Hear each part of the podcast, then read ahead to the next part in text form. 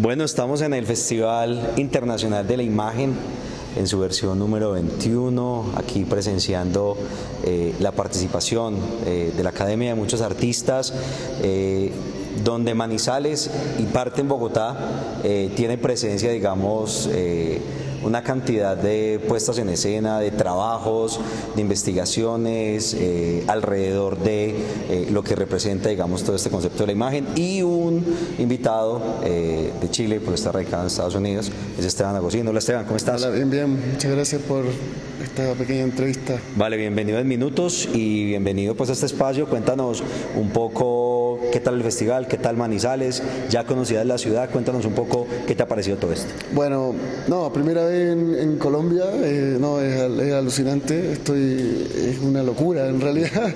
El clima, la vegetación, no se sabe cómo andar, uno sin andar abrigado, no, muy loco. Y bueno, y el festival ha sido súper interesante, es impresionante la organización, la cantidad de gente, la cantidad de actividades, conciertos, foros, instalaciones. Eh, la verdad que es bastante impactante, son pocos festivales yo creo que tienen este nivel de envergadura, de buen trato también a sus artistas, a sus invitados, así que ha sido extremadamente interesante y significativo mi, mi participación para mí. Bueno, esta nos cuenta que es su primera vez en el país, en Colombia y en el festival.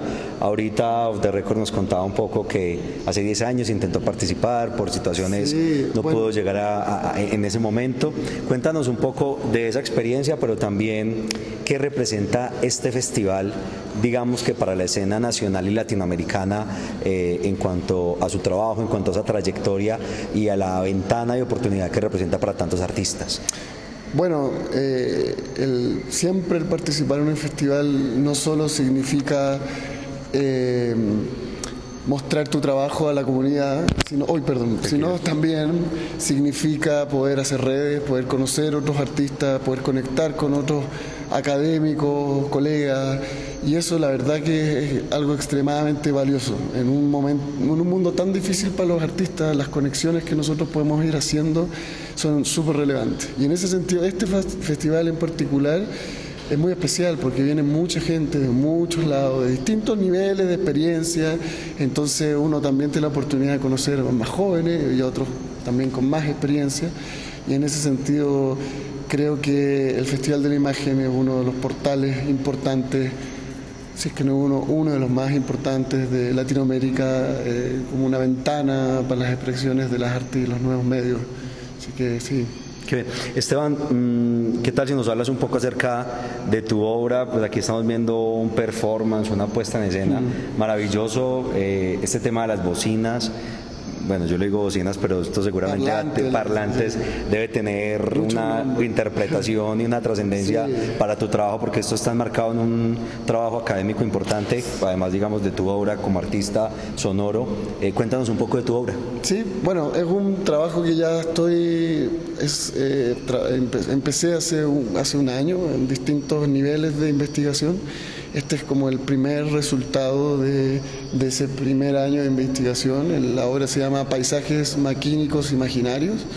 Esencialmente es un sistema, es una antena, una antena eh, escultura de una arquitectura de tensegridad que se llama esta antena tiene la capacidad de capturar señales del espectro electromagnético que viajan en nuestros cielos y por lo tanto está muy situada al lugar donde está ubicada. Es decir, aquí tengo una información distinta que en Chile y que si, incluso si la muevo de aquí a Medellín o va teniendo distintas respuestas porque hay distintas ondas que viajan en el espacio.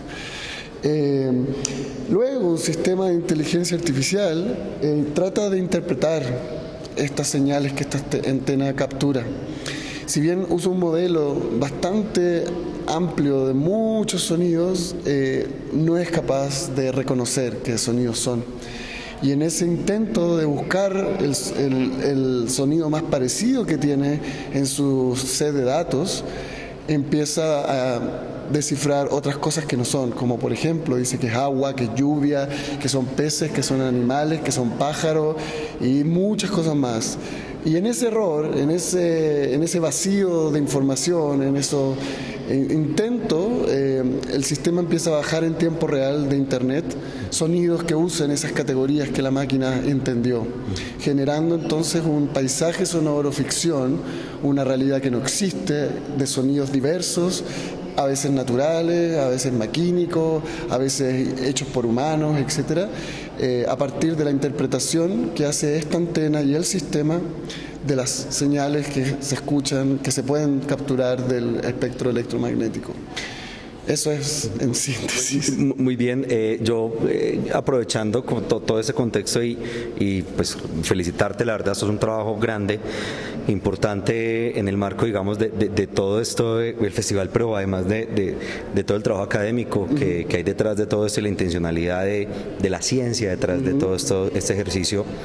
Eh, quiero preguntarte por algo que nos acompaña mucho a los que nos dedicamos a temas académicos y es el tema de la divulgación y el tema de la aplicabilidad. ¿no? Eh, ¿En qué has pensado o, cómo has proyectado un poco eh, el asunto desde la divulgación y desde la aplicabilidad y desde la, digamos, el uso o la trascendencia, quizás digamos una función social, si se quiere, eh, tampoco la puede tener, ¿cierto? Pero, pero ¿qué has pensado alrededor de eso, de todo este trabajo? Bueno, es una muy buena pregunta. Yo creo que eh, claro, en mi caso y el caso de muchos colegas, estamos divididos como en dos mundos, ¿no? el mundo meramente estético, artístico y el mundo académico, y que por supuesto están conectados, al menos en mi caso, lo que investigo este, académicamente eh, tiene un resultado artístico. Por lo tanto, diría que hay dos, en esos dos resultados, en esos dos fenómenos, eh, son distintos tipos de divulgación y distintos tipos de conversación. En este caso, eh, de la pieza en sí mismo, yo creo que hay muy poca utilidad diría yo que es inútil en cierto sentido en términos de la funcionalidad del mercado, del sistema económico, pero sí son máquinas que generan pensamiento, y que invitan a reflexionar. Incluso si no entendiste nada de lo que te acaba de contar, solo con el hecho de encontrarte con un objeto eh, mitad madera, mitad cobre, parlantes alrededor y un paisaje que evidentemente no existe porque lo que se crea es un paisaje ficción. Ahí hay un proceso de escuchar, un proceso de tratar de descifrar y eso puede llevar absolutamente a reflexiones o a emociones si tú quieres. Ahora en el plano académico esto también tiene otras implicancias.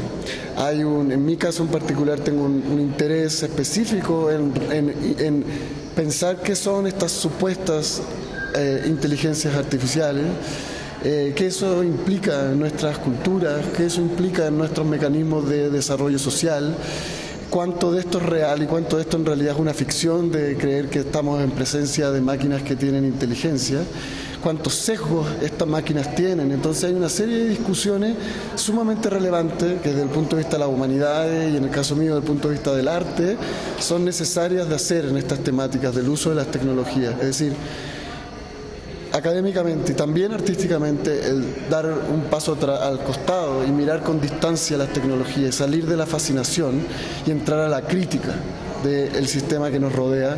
Creo que ahí hay una discusión académica y artística de la cual me interesa particularmente. Eh, Esteban, ¿cómo se percibe el festival en, en diferentes contextos? El Festival Internacional de la Imagen que se, que se proyecta, digamos, desde, desde Manizales, eh, desde estos escenarios académicos, cómo es percibido y qué valor tiene eh, para, para, la escena cultural y la escena artística. Bueno, como te decía antes, el, el en Latinoamérica es un festival súper conocido, es un festival el cual, además que se integra en los dos mundos, cosa no tan común, lo académico y lo artístico, no es tan común. Entonces hay un interés de ambos, ambos campos eh, por este festival, también por la posibilidad de tener de este festival una ventana, una generación de redes, de conexiones. Entonces yo, como te decía antes, lo conozco hace muchos años, bueno, tanto tampoco, hace más de, hace más de 10 años, intenté venir, fue muy lindo poder haber sido seleccionado, tenía 12 años menos y que estaba muy entusiasmado pero desafortunadamente no, no, no pudo ser y siempre me quedó ahí como, como esa deuda de venir y sobre todo por eso, porque es un festival que uno sabe que se va a encontrar con otras pares, que va a poder generar conversación y eso es un aprendizaje enorme, ¿no?